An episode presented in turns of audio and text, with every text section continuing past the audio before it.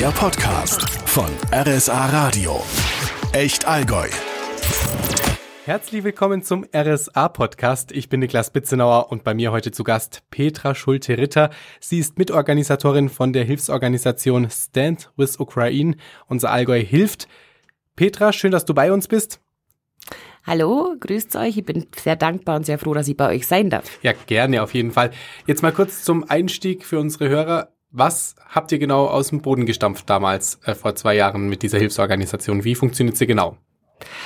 Also, mm, das gestartet haben wir in Kempten, also eigentlich nicht wir, sondern der äh, Erstinitiator war der Michele Talizzi aus Kempten, mhm. äh, der Friseur unterhalb vom Konhaus, hat sofort bei Beginn des Krieges, bei Ausbruch des Krieges einen Aufruf gestartet über Facebook. Mhm. Ähm, hat man zuerst in Kempten gesammelt, dann haben wir nach einem größeren Sammellager geschaut und nach Spediteuren, Fahrern, die uns unterstützen können. Genau, und 14 Tage später haben wir dann ein Lager bekommen, äh, Gott sei Dank ein ganz tolles Lager von der Gemeinde Sulzberg zur Verfügung mhm. gestellt bekommen. Und das ist jetzt unser Sammellager, bei dem wir jetzt eben seit Mitte März letzten Jahres jeden Samstag vor Ort sind. Krass, also seit letztem Jahr, das heißt also jetzt fast zwei Jahre später kommen noch immer Spenden an. Ja, ja, es ist, ist, wirklich unglaublich. Ich bin so stolz auf unsere Region, so stolz auf unsere Allgäuer. Es ist wirklich ganz, ganz arg toll. Das ist, äh, klingt auf jeden Fall sehr toll. Und was kommen denn so für Spenden meistens an oder was braucht ihr besser gesagt? Also mir passen ja unsere Sammelliste immer der aktuellen Lage an. Mhm. Unser Vorteil ist, dass wir in der Ukraine mit zwei auch privaten Organisationen zusammenarbeiten, in ganz engem Kontakt und in ganz enger Abstimmung und daher immer ganz aktuell unsere Hilfsgüter auch liefern wollen. Alles, mhm. was Sinn macht. Im Moment, sage ich mal ganz grob, nehmen wir mal alles mit, bis auf zivile Winterbekleidung und Möbel. Okay, und äh, wie viele Sachen kommen da pro Samstag an? Was können wir uns da vorstellen? Also äh, so Größenordnung mäßig. Kann man nach einem Samstag schon irgendwie ein Viertel, halben LKW füllen oder wie schaut es aus? Das kommt immer ganz drauf an, das ist ganz interessant, mhm. äh, ist ganz unterschiedlich. Wir wissen ja nicht, wer am Samstag mit mhm. wie viel Sachen zu uns kommt. Ähm, spannenderweise hat man im August einmal einen Tag, äh, wo ein Feiertag auch war, es war bockheiß und wir haben gedacht, boah, also an dem Samstag brauchen wir bloß drei, vier Helfer, da kommt mhm. bestimmt niemand. Aber? Es war total viel los. wir haben nicht gewusst, wo wir zuerst hinspringen sollten und machen. Da waren wir dann wirklich der ganze Tag beschäftigt, aus Lager aufzuräumen. Mhm. Also man kann das das jetzt sage, das ist ganz, ganz unterschiedlich. Und äh, du bist ja auch mit in die Ukraine gefahren, auch nach dem ersten Mal, denke ich mal, oder? Ich war ab dem dritten Mal war ich ein okay. paar Mal dabei. Als du das erste Mal dort warst, was war das für dich für ein Gefühl? Ist ja schon speziell, also man kriegt es ja über die Medien immer mit, aber wenn man jetzt weiß, okay, man fährt wirklich in dieses Kriegsland, was macht es mit einem? Was macht es mit einem? Also ich empfinde es einfach nur als Dankbarkeit. Also ich habe tatsächlich okay. noch zu keinem Zeitpunkt ein Angstgefühl gehabt in der Ukraine. Okay. Weil einfach die, wie soll ich denn das erklären? Der Sinn des Ganzen, das, was wir da machen, gibt einem so ein gutes Gefühl. Mhm. Ähm, ja, dass man einfach gar kein Angstgefühl in dem Sinn aufbaut. Ich weiß, das hört sich sehr leichtsinnig an, aber ich sag's jetzt einfach mal so, wie es mir ging. Mhm. Mein Mann ging's ja ganz anders nach dem ersten Mal, als der gefahren ist. Ähm, als der zurückgekommen ist, das war allerdings gleich Anfang März. Also da muss ich sagen, so habe ich meinen Mann noch nie erlebt und wir sind jetzt seit 30 Jahren verheiratet und kennen uns seit 40 Jahren. Ähm, so habe ich ihn tatsächlich noch nie erlebt. Der hat drei, vier Tage gebraucht, um sich überhaupt wieder zu fassen. Der war total unter Schock gestanden. Die Situation war natürlich nur eine andere, mhm. weil es war minus 20 Grad gehabt. Damals ist er noch über die äh, ungarische, rumänische Grenze gefahren und die Grenzen waren voll, voll, voll mit Flüchtlingen. Mhm. Es waren zu dem Zeitpunkt leider Gottes keine Organisationen vor Ort, die die Leute hätten versorgt, versorgen mhm. hätten können. Also da war er sehr schockiert. Sie sind ja dann mit äh, damals vier LKWs leer zurückgefahren und hatte ein ganz schlechtes Gefühl, weil er natürlich eine Heizung gehabt hat in seinem LKW. Ähm, er hat alles dabei gehabt und hat sich gedacht, mein Gott, am liebsten würde ich tatsächlich auch mein LKW hinten aufmachen und würde alle Leute einpacken und einfach mitnehmen. Die Situation am Anfang war wirklich dramatisch und da war er schon sehr unter Schock gestanden, als er heimgekommen ist und hat tatsächlich drei, vier Tage gebraucht, um sich wieder einigermaßen zu fangen. Und dann war seine Promisse, wir müssen helfen, weiter, Mhm. weiter. Laden, fahren, laden, fahren war sein Motto. Absolut. Äh, äh, am Anfang war es ja auch so, dass es etwas schwierig mit den Grenzen war, dass man drüber kommt. Nicht, ist es mittlerweile besser? Auch ganz unterschiedlich. Wir, Okay. wir fahren seit letztes Jahr im Herbst eigentlich nur noch über Polen. Das heißt über die polnische Grenze direkt in die Ukraine, weil wir festgestellt haben, es wurde über Ungarn nach Rumänien immer schwieriger. Wir haben das Gefühl gehabt, den Ungarn gefällt es nicht mehr ganz so gut, dass wir regelmäßig Hilfstransporte in die Ukraine verbringen. Okay. Mag einen politischen Hintergrund haben, der Orban steht ja dem Herrn Putin sehr nahe. Ja. Wir mussten dann irgendwann feststellen, wir merken von Mal zu Mal, dass es schwieriger wird und seit letztes Jahr im September fahren wir jetzt über Polen. Wir haben immer einen Plan A, Plan B, weil sobald in der Ukraine ähm, Luftalarm ist, machen sowieso alle Grenzen zu. Das heißt, wir kommen dann nicht drüber. Äh, Plan A ist eigentlich schon meistens, dass wir drüber fahren in die Ukraine. Plan B ist dann immer das Umladen in Przemyśl an der polnisch-ukrainischen Grenze. Okay, perfekt. Und ähm, wie bist ihr auf die Idee oder wie seid ihr generell auf die Idee gekommen, dann diese Hilfsorganisation zu starten? Also war es war es wirklich dann der Auslöser, nachdem dein Mann zurückgekommen ist und gesagt hat, wir müssen da jetzt weiterhelfen, also dass man es sozusagen so groß ausbaut. Weil es waren ja am Anfang Eigengüter mal zu schauen. Oder wie bist du da oder wie habt ihr das dann entschlossen, dass ihr sagt, okay, ihr zieht das jetzt wirklich bis jetzt heutzutage durch? Es hat sich entwickelt. Okay. Es hat sich einfach entwickelt. Natürlich war es so, dass uns die Bilder alle sehr erschreckt haben und wir fanden das alle furchtbar. Heute finden wir das alles noch furchtbar. Es hat sich in kürzester Zeit einfach so ergeben, dass wir dieses tolle Lager bekommen haben, dass wir ein irrsinnig tolles Helferteam haben, äh, die zum großen Teil heute nur dabei sind seit dem ersten Tag und das bis Juni jetzt jeden Freitag, Samstag, seit Juni ja jetzt jeden Samstag, aber es laufen ja viele, viele Aktionen noch im Hintergrund. Also es sind ja nicht nur die drei Stunden am Samstag an der Sammelstelle, sondern wir machen ja andere Sachen auch noch, die im Hintergrund laufen. Okay. Und äh, das motiviert, das ist eine gemeinsame Motivation. Und dass wir sehen, wo unsere Sachen ankommen. Wir kriegen ganz viele Fotos, wir kriegen viele Videos und viele Rückmeldungen aus der Ukraine von unseren Helfern in der Ukraine. Und das macht sehr froh, dass wir sehen, unsere Sachen kommen zu 100 Prozent an. auch ein wichtiger Aspekt vielleicht für diejenigen, die auch noch spenden oder was vorbeibringen wollen, weil äh, bei manchen ist es ja so, dass sie Angst haben, dass dann vielleicht nicht die ganzen Spenden immer komplett dann auch vor Ort ankommen, wo sie auch gebraucht werden. Genau. Genau so ist es. Und tatsächlich äh, sagen das die Spender auch zu uns. Wir haben Spender, die kommen tatsächlich jede Woche. Die kommen jede Woche. Das ist wirklich krass. Ja, ähm, die kaufen für sich ein, machen ihren Großeinkauf für zu Hause und kaufen zum Beispiel nur Lebensmittel für uns dazu und kommen jeden Samstag. Sammeln in ihrem, in ihrem Familienkreis, in ihrem Bekanntenkreis, bei ihren Freunden und bringen uns die Sachen.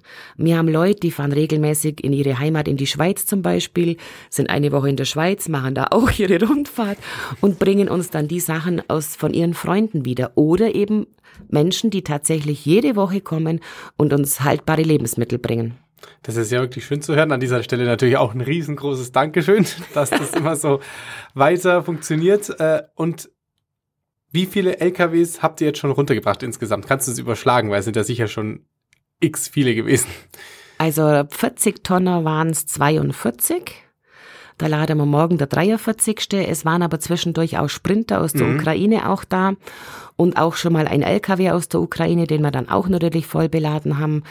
Ähm, ich habe auch jetzt letzte Woche mal im süddeutschen Raum viele Speditionen angeschrieben, weil es Okay. würde natürlich durchaus Sinn machen, dass wenn Ukrainer oder Polen hier in Deutschland im süddeutschen Raum sind und zurückfahren und hätten vielleicht paar Lademeter frei oder sogar leer, wäre das natürlich furchtbar schade, weil wir fahren ja bewusst mit 40 Tonnen, weil das einfach ökologisch und ökonomisch halten wir das für besser, als wenn jemand mit Sprinter immer einzeln fährt.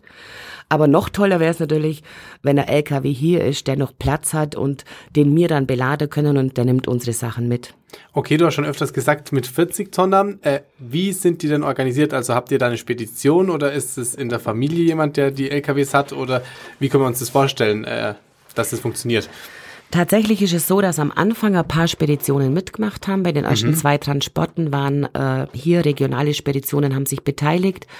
Ähm, dann haben wir den großen Vorteil, dass mein Mann fünf eigene LKWs hat, die eigentlich für was anderes ausgelegt sind, aber er hat dann Logisch. extra Container bauen lassen, so dass wir eben auch Paletten entsprechend laden können. Und jetzt die letzten 40 Transporte, 39 Transporte hat mein Mann mit seinen LKWs gemacht und muss ich auch die Mitarbeiter von meinem Mann sehr loben. Also es ist auch jeder Mitarbeiter schon gefahren und sind immer wieder bereit, auch in ihrer Freizeit mitzufahren, solche Hilfstransporte zum Leisten.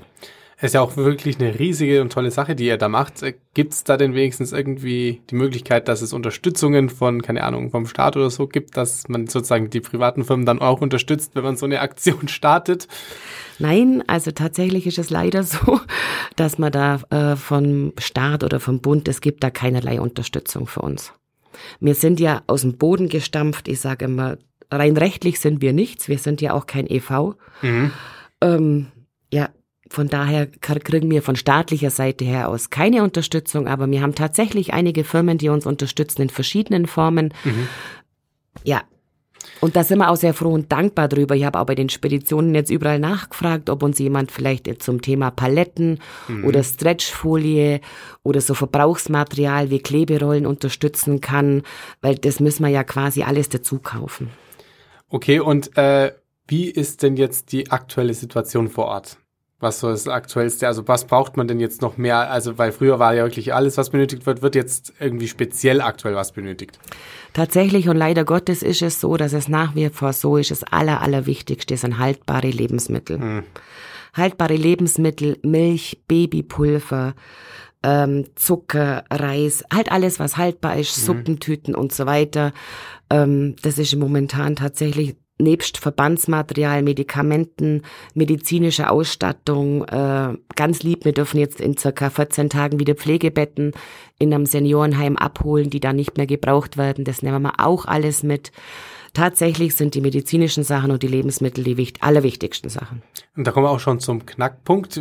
Wie kann man jetzt euch sozusagen am besten unterstützen? Du hast ja gesagt, jeden Samstag ist die Sammelstelle geöffnet. Äh, von wie viel Uhr und kann man euch auch irgendwie kontaktieren, wenn man Fragen hat? Ja, selbstverständlich. Wir sind ja auf Facebook, auf Instagram. Mhm. Ab Ende November haben wir sogar einen Gönner, der uns eine Webseite sponsert. Also ab Ui. Ende November sind wir auch im Internet zu finden. Ähm, wir haben eine Infotelefonnummer, das ist meine Nummer, die ich dann abends ähm, aktiviere okay. und Fragen beantworten kann. Genau. Und wir sind jeden Samstag da, jeden Samstag, egal ob Feiertag oder nicht. Nur über Weihnachten, die zwei Wochen machen wir dann zu, weil da sind wir dann ja eh in der Ukraine auch. Wir fahren am 23. Jahr wieder. Ansonsten sind wir jeden Samstag von 9 bis 12 Uhr in Sulzburg-Ried 8. Sehr schön, dann haben wir das auch mit. Dann kann jeder vorbeikommen natürlich, der noch nicht gespendet hat oder schon gespendet hat und nochmal spenden will, haben wir ja vorhin gehört. Und du hast auch gerade gesagt, ihr seid über Weihnachten wieder in der Ukraine vor Ort da habt ihr auch noch eine ganz spezielle Sonderaktion sozusagen, neben den normalen Transporten, die ihr immer nach oben bringt.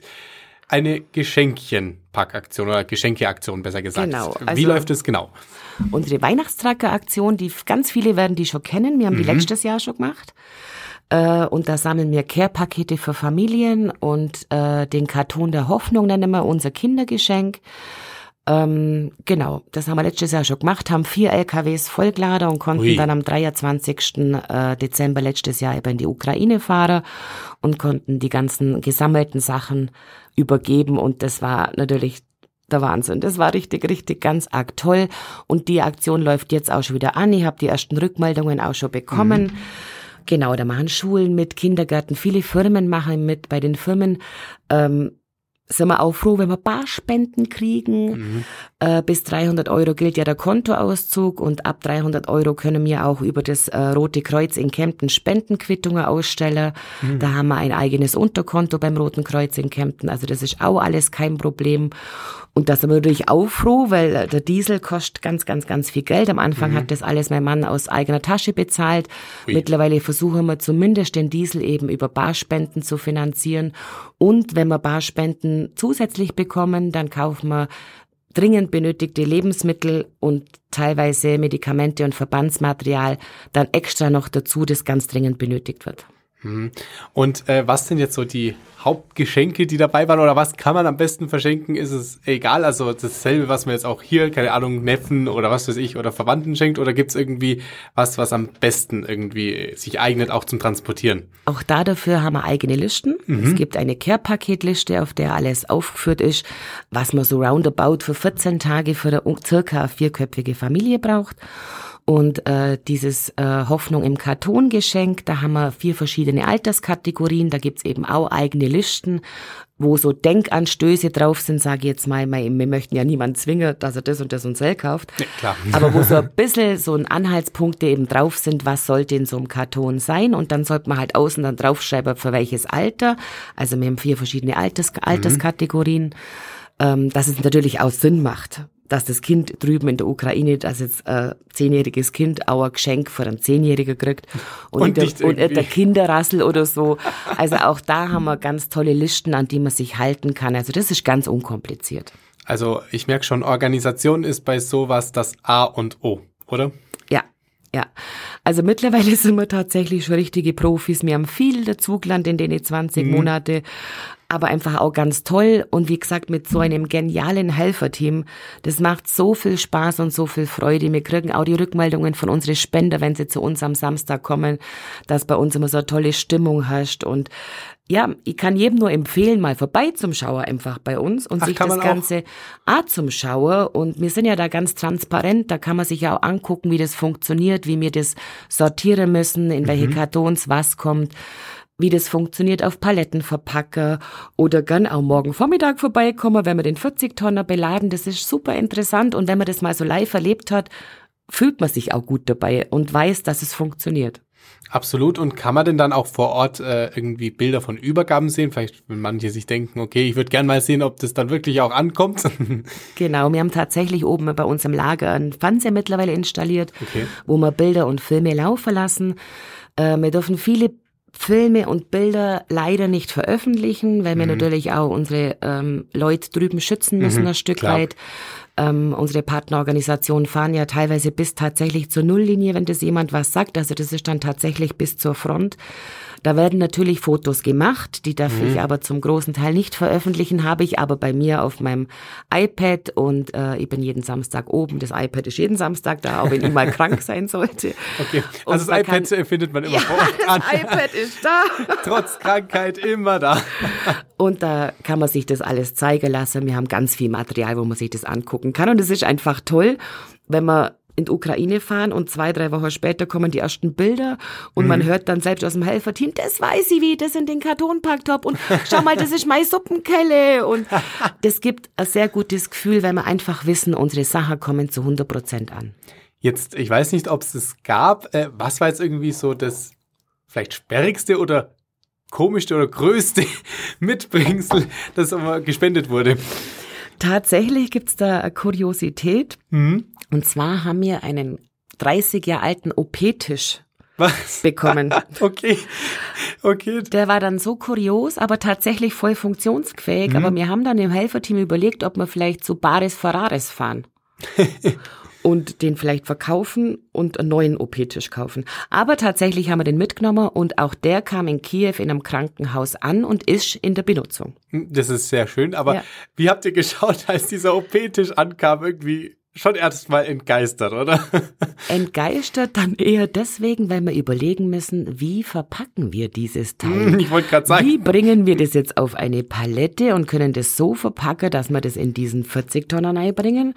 Und so zupacken, dass das Ding nicht umfällt, weil das war auch richtig, richtig schwer. Aber wir nehmen ja auch Schwedenöfen mit. Also mhm. ich sage ja, mittlerweile, mittlerweile sind wir richtig die Packprofis und ähm, bei uns wird ja auch jeder Millimeter ausgenutzt. Also Umfaller kann bei uns im LKW gar nichts mehr, weil es wird wirklich gnadenlos. Jeder Millimeter wird ausgenutzt. Klar, die Strecke ist ja auch lang, da muss man schauen, dass man dann möglichst viel in einem Wusch mit rüberbringt. Äh, Nochmal kurz zu den Grenzkontrollen. Äh, die gibt's ja auch noch weiterhin, die Grenzkontrollen. Ist es schwierig jetzt für euch, wenn ihr über die Grenze fährt? Äh, gibt's da irgendwie Probleme oder hat es von Anfang an reibungslos geklappt? Nee, Grenzverkehr ist immer problematisch. Wer den, des älteren Jahrgangs ist und mhm. noch die Zeiten kennt, wo es in Europa noch Grenzen gab, ähm, es ist sehr schwer. Wir stehen im Schnitt äh, an der polnischen Grenze rüberwärts, bis wir in der Ukraine sind, zwischen acht und zwölf Stunden. Jeps, Mai. Das ist wirklich viel. Und raus, erstaunlicherweise auch, obwohl wir dann ja leer sind, äh, brauchen wir raus auch mal vier bis sechs Stunden, weil man tatsächlich auch den leeren LKW in äh, der Ukraine kontrolliert und in Polen wird der noch zweimal kontrolliert und dann muss man noch durch eine Röntgenhalle durch. Also die, da kann ich nur sagen, die europäischen Außengrenzen sind sehr gut geschützt. Okay, also äh, sagen wir mal so, für euch natürlich etwas schwierig, aber für die Bevölkerung auch ein gutes Zeichen. Also es kommt nichts rüber. Nein, tatsächlich nicht. Nein, der Grenzverkehr ist einfach schwierig, aber mhm. ich sage jetzt mal, ähm, Menschen ab 40 kennen ja in Europa nur Grenzen. Wenn man früher nach Italien gefahren ist, war das oft auch nicht einfach. Und das ist tatsächlich nicht einfach. Wir mhm. werden schon kontrolliert. Das ist einfach so, aber die Zeit planen wir ja auch schon ein. Mhm, okay, und du hast jetzt auch gesagt, letztes Jahr wart ihr auch über Weihnachten in der Ukraine. Dieses Jahr wird dann sozusagen euer zweitjähriges Weihnachten in der Ukraine gefeiert. Was hat es für dich für ein Gefühl mitgebracht, sozusagen in der Ukraine dann Weihnachten zu verbringen? Wie war das für dich? Das war erstaunlicherweise ganz arg toll, weil wir sind bei ganz schrecklichem Wetter angekommen und unsere ukrainischen Helfer kamen uns eben da von Kiew aus nach Lviv entgegen. Mhm. Und wir haben dann abends, das war um 8 Uhr, ein Heiligabend waren wir, glaub drüben, sowas um den Dreh rum. Und äh, hatten ja vier LKWs dabei, in denen die LKWs sind ja für den Fernverkehr ausgerüstet. Das heißt, die Kühlschränke vorne in der Fahrerkabine waren bei allen voll. Äh, wir haben dann alle Kühlschränke leergeräumt, hatten auch ein bisschen Prosecco und Wein dabei und auch Bier und haben dann mit unseren Partnern äh, von der Organisation in der Ukraine abends eigentlich ein wunderschönes, spontanes Buffet gehabt. War das dann auch irgendwie mit ukrainischen Spezialitäten? Ja, die haben auch ein bisschen was mitgebracht und ja, das war ganz, ganz arg nett.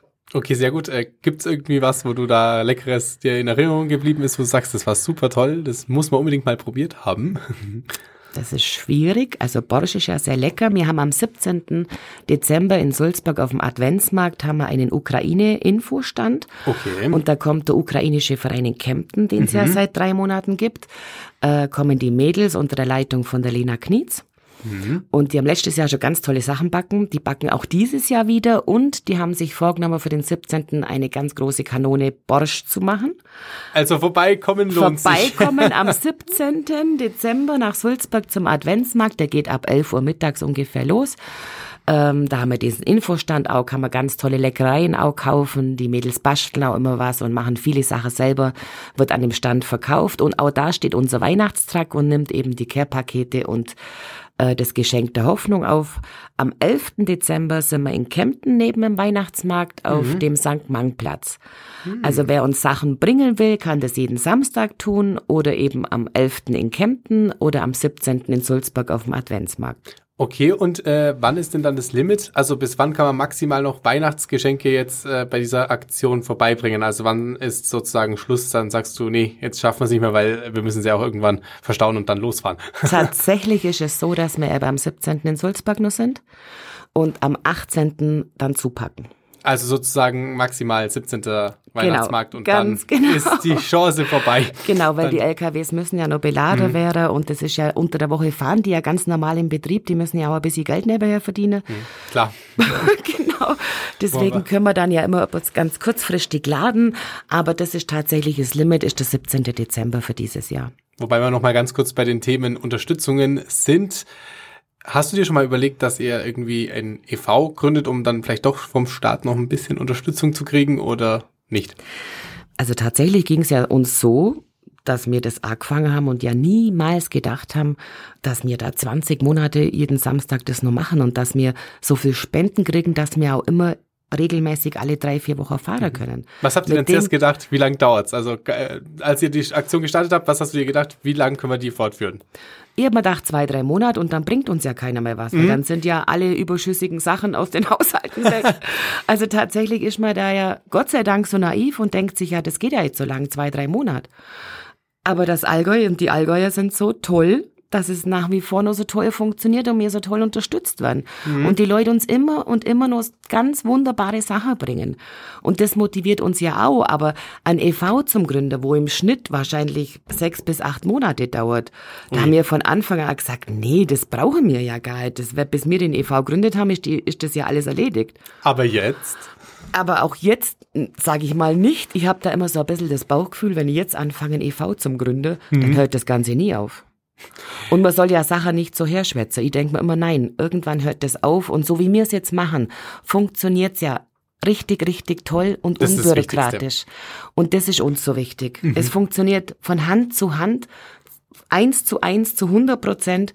Ähm, nein, wir werden keinen e.V. gründen.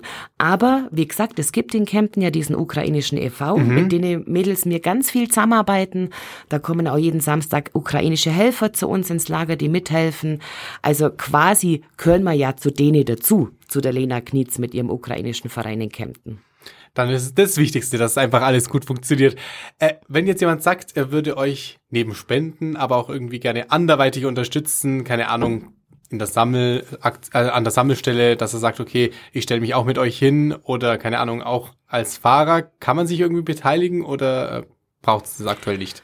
Also im Helferteam sind mhm. wir immer ganz froh, wenn sich jemand zwischendurch mal meldet und auch mal sagt, das heißt ja auch nicht, dass man jeden Samstag kommen muss. Mhm. Aber je größer, also unser insgesamtes Helferteam sind so 25 Leute und wir brauchen jeden Samstag so zwischen acht und zehn. Das heißt ja auch nicht, dass man eben jeden Samstag da sein muss, sondern alle vier Wochen oder ja, einfach mal vorbeikommen. Wir nehmen die Leute gerne bei unserer Helferliste mit auf. Wir sind froh, wenn sich Leute bereit erklären, zum Beispiel, die vielleicht auch ein größeres Auto oder einen mhm. Sprinter mhm. haben, die vielleicht uns auch mal Sachen abholen von älteren Herrschaften, die kein Auto haben. Das ist eine tolle Idee. Also um Unterstützung kann man gern immer bei uns anrufen, da sind wir froh und dankbar dafür. Ja, dann würde ich sagen, weiterhin viel Erfolg und natürlich nochmal ein Aufruf auch an die Allgäuer. Bringt's noch viele schöne Sachen vorbei, dass wir die Ukraine noch weiterhin gut unterstützen können und natürlich auch schöne Geschenke für die Kiddies, würde ich sagen, dass wir auf jeden Fall was dabei haben. Danke dir, Petra, für den Besuch. Ich bedanke mich. Ich bedanke mich. Ich möchte mich an der Stelle auch bei den Allgäuern einfach bedanken. Wir kriegen mittlerweile schon aus dem gesamten Bundesgebiet tatsächlich auch Spenden. Oh, okay. Ja, ja, ja. Durch Facebook und Instagram, die sozialen Medien verbreitet sich das ja. Aber ich sage jetzt mal, 90 Prozent kommt aus dem Allgäu und ich bin so stolz auf unsere Region.